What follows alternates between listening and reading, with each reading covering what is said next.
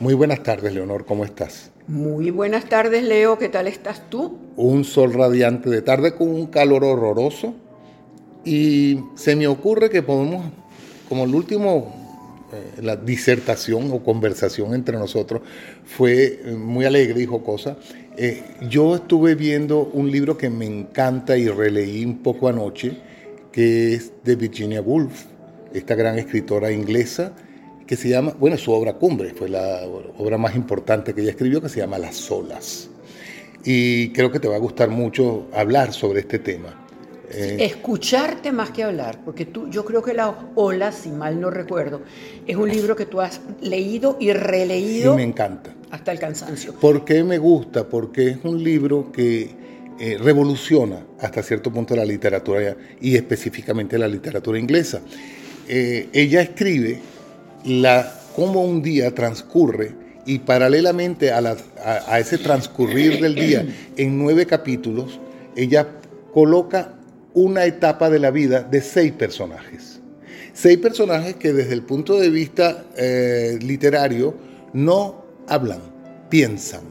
Entonces son, son seis soliloquios de, de pensamiento que le da uno paso al otro y paso al otro acerca del momento de la vida que están viviendo.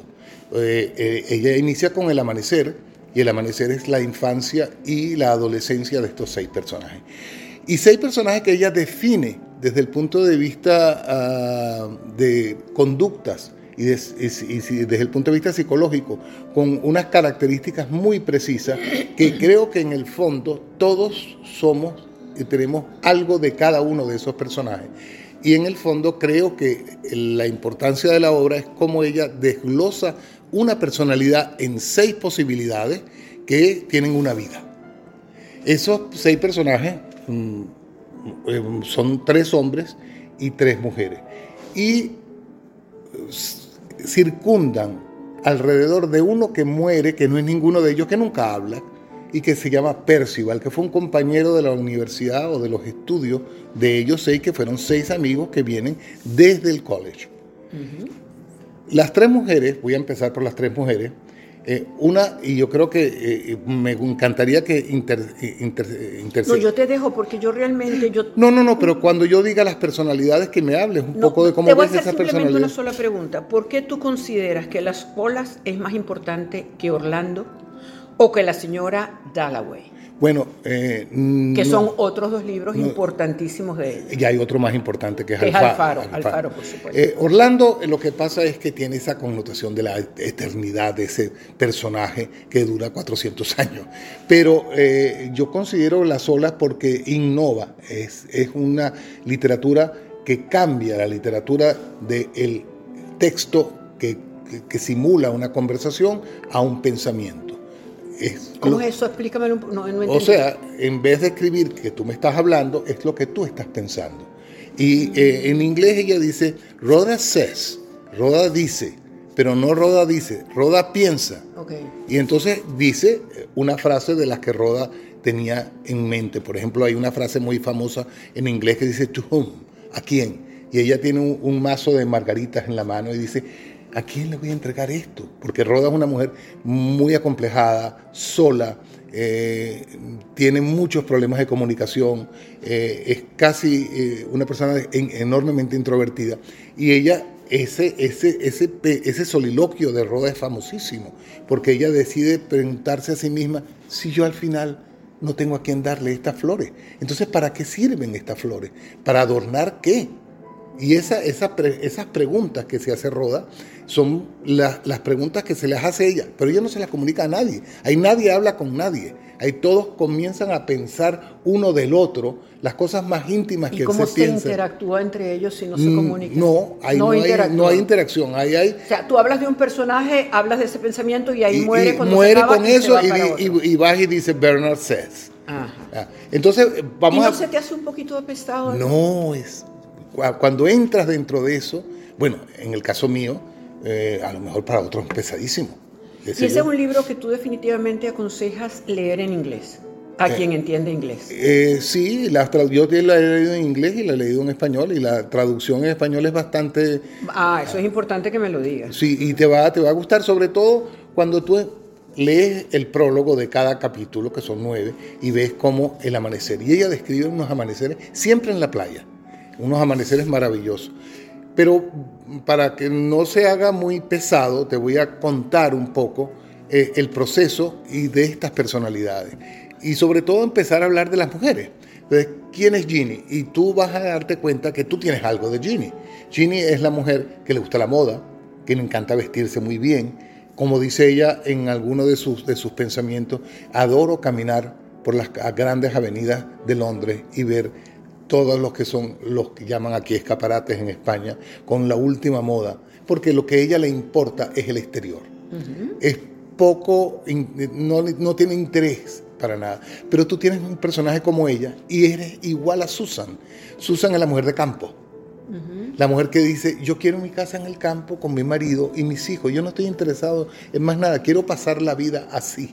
Y ella refleja eso en su conducta. Por eso es que sé que te va a interesar el libro cuando interesante, sí, sí, sí. Y la otra personalidad, pero la otra personalidad es la de Roda. Roda es la intelectual, la sola, la que no tiene una capacidad de comunicación, nunca ha tenido pareja, está siempre asumida en esa indecisión de no ser lo que ella quisiera ser, pero a la vez lucha por ser alguien.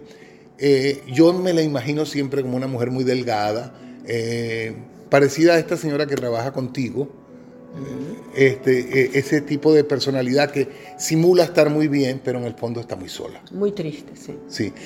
los tres hombres, se llama, uno se llama Neville, otro se llama Bernard y otro se llama Louis. Bernard es el centro realmente de esto, porque yo creo que Bernard en el fondo es ella. Porque ella era muy varonil, muy, muy, muy seca, muy, una mujer que termina... Tiene que muy dramática. Muy dramática. Bueno, se, se, suicida en el 42 y este libro es del 31, de 1931. Y ella nace en 1880, 1882 nace ella. Pero lo, interesante de Bernard es que Bernard es quien termina el libro. Bernard es quien cierra el capítulo eh, de la vida.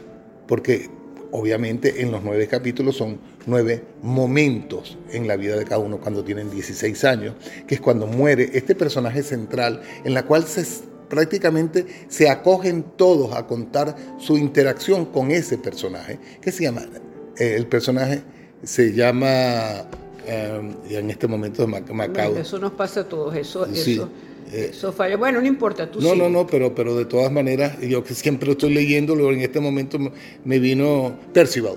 Ah, ah, el primero que nombraste. Sí, claro, fíjate que fue un... pero qué bueno que estos lapsus me suceden, ojalá no me sucedan dando un concierto, que me ha pasado, pero... Eh, y este, este muchacho muere en un accidente, pero ¿qué, ¿qué maneja a los seis? La culpa que, hemos hablado nosotros y por eso me gustaba llegar a este punto. Y yo creo que ella es una mujer que tiene que haber tenido grandísimos sentimientos de culpa porque ella tiene varios intentos de suicidio. Claro. Y entonces por eso eh, yo creo que ella reúne estos seis personajes en torno a quién es el culpable y, establece y cada uno su relación con Percival, que de paso se llama así como la época de los caballeros del rey Arturo. No pone un nombre de ahora, sino pone un nombre eterno, que es bien interesante. Y en el caso eh, de Neville y de Luis, Luis es un hombre que le interesa el dinero. Es un hombre que lo más importante para él es el trabajo, pero no como Bernard, que es el, el narrador el hombre que es observador, observa todo, para poder narrar luego, es como si él sintiera que él se queda con el problema de todos y que al final él puede contar cómo se resuelven los conflictos de las personas. Es un poco ella.